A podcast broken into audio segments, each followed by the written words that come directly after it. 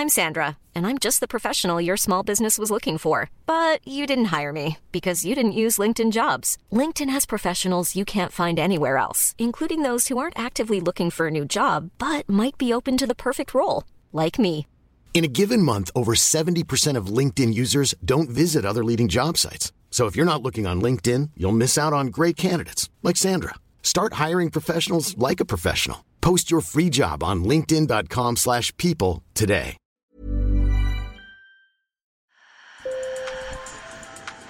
Bonjour. Hello. Hola. Marhaba. Sur le fil, Le podcast d'actu de l'AFP. des nouvelles choisies pour vous sur notre fil info. Moins d'une semaine après le très violent séisme qui a frappé la Turquie et la Syrie, les critiques fusent contre le gouvernement turc pour la désorganisation des secours.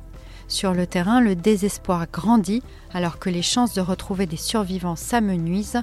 Le bilan jeudi soir s'établissait à près de 20 000 morts. Et le président turc Recep Tayyip Erdogan, qui joue sa réélection dans quelques mois, multiplie ses déplacements dans les zones touchées.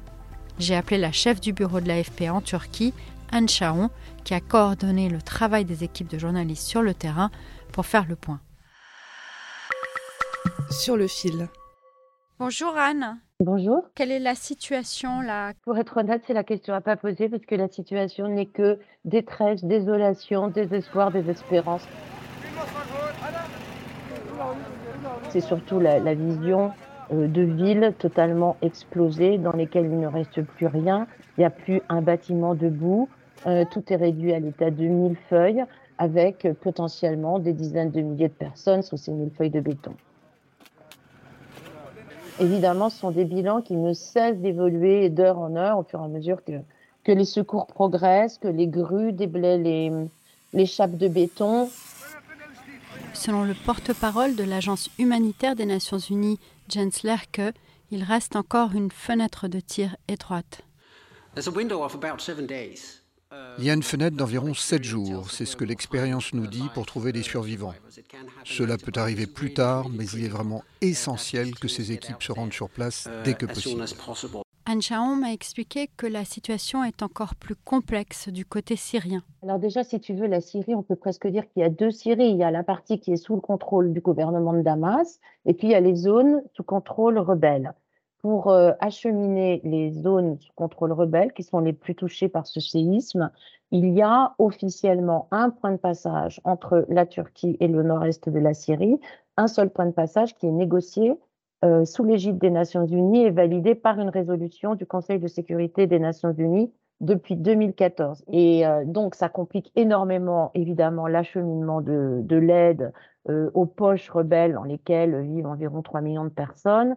Mais là, la Turquie a annoncé ce matin, sans doute après en avoir discuté avec l'ONU, qu'elle s'employait à ouvrir deux passages supplémentaires avec la Syrie pour faciliter le transit de l'aide humanitaire. On écoute la Syrienne Douar al-Gabdan qui a perdu son mari et tous ses enfants.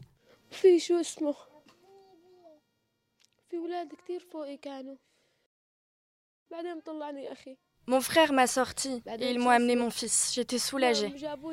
Au moins, il me restait un enfant. J'étais soulagée.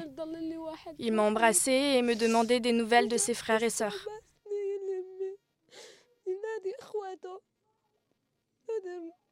À la prière du Fajr, ils m'ont dit qu'il était mort. Après tout ça, que pouvait-il arriver d'autre Après avoir perdu mon mari et mes enfants.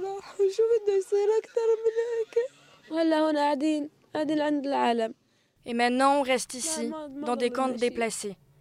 Nous n'avons plus rien. Nous sommes quatre familles dans cette pièce. Nous n'avons plus rien. Côté turc, nos journalistes ont aussi recueilli des témoignages d'habitants qui se sentent abandonnés, comme Ali Sagliroglou, résident de Karamammaras, près de l'épicentre du séisme.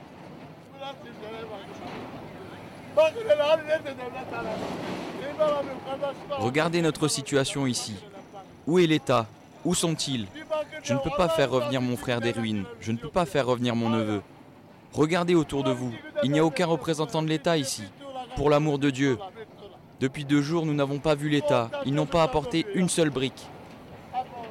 Euh, franchement, à partir de, mardi après-midi, les gens ont commencé vraiment à se, à se, à se rebeller, à râler, à s'inquiéter. Où est l'État? Que faites-vous pour nous? Pourquoi n'êtes-vous pas là? Pourquoi n'avez-vous pas déployé l'armée? Il y a une armée importante en Turquie, elle est puissante. Pourquoi vous ne l'avez pas envoyée? On est là, on est à main nue à essayer de dégager nos proches. Il y en a un qui nous disait J'ai retiré trois pierres au-dessus de la tête de mon frère et puis, et puis j'arrive pas à soulever le reste. Même si ce n'est pas un pays riche, c'est un pays puissant, organisé, extrêmement calé en logistique, qui a de, très bonnes routes, qui, a des, euh, qui est un pays de constructeurs avec des camions. Donc pourquoi est-ce que tout ça a tellement tardé à se mettre en place? C'est assez mystérieux. On voit quand même dans la désorganisation euh, ambiante que des équipes internationales qui sont arrivées sont toujours pas déployées. Le président turc multiplie les déplacements auprès des sinistrés. Le séisme se produit à un moment délicat politiquement, à quelques mois seulement des élections. Tu, sais qu'il y a des élections le 14 mai pour le premier tour, mm. élections présidentielles, élections législatives. Pour Erdogan, qui est au pouvoir depuis 2003, d'abord comme Premier ministre, puis comme président, parce qu'il a changé la Constitution, c'est un énorme défi puisqu'il est candidat à un troisième mandat présidentiel. Et là, maintenant, la question est de savoir, est-ce qu'il est en mesure de euh, tenir ces élections? Est-ce que des élections peuvent se déroulé dans un pays dont près d'un tiers de la surface ou un quart au moins est totalement inaccessible, désorganisé, n'a plus de communication, plus de route. Ce qu'il y a sûr, pour la petite histoire, c'est que ça, ça, induit une énorme pression sur euh, sa candidature parce que lui-même a bénéficié, quand il a été élu la première fois en 2002-2003, de l'effet, euh, du mauvais effet du tremblement de terre de 1999 que le gouvernement de l'époque avait été incapable de gérer qui a été accusé d'impéritie, de mauvaise gouvernance. Et à l'époque, Erdogan, qui était dans l'opposition, avait fait toute sa campagne sur le thème Avec moi, vous verrez ce que vous allez voir, euh, ça va se passer bien différemment. Ça met une pression assez dingue sur sa candidature.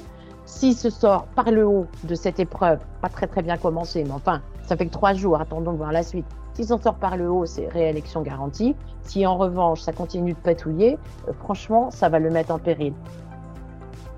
Sur le fil revient lundi. Merci de nous avoir écoutés et bon week-end à vous.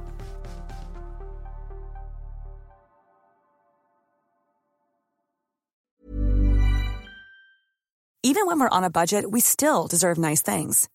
Quince is a place to scoop up stunning high-end goods for 50 to 80% less than similar brands. They have buttery soft cashmere sweaters starting at $50, luxurious Italian leather bags, and so much more. Plus, Quince only works with factories that use safe, ethical, and responsible manufacturing. Get the high-end goods you'll love without the high price tag with Quince. Go to quince.com/style for free shipping and 365-day returns.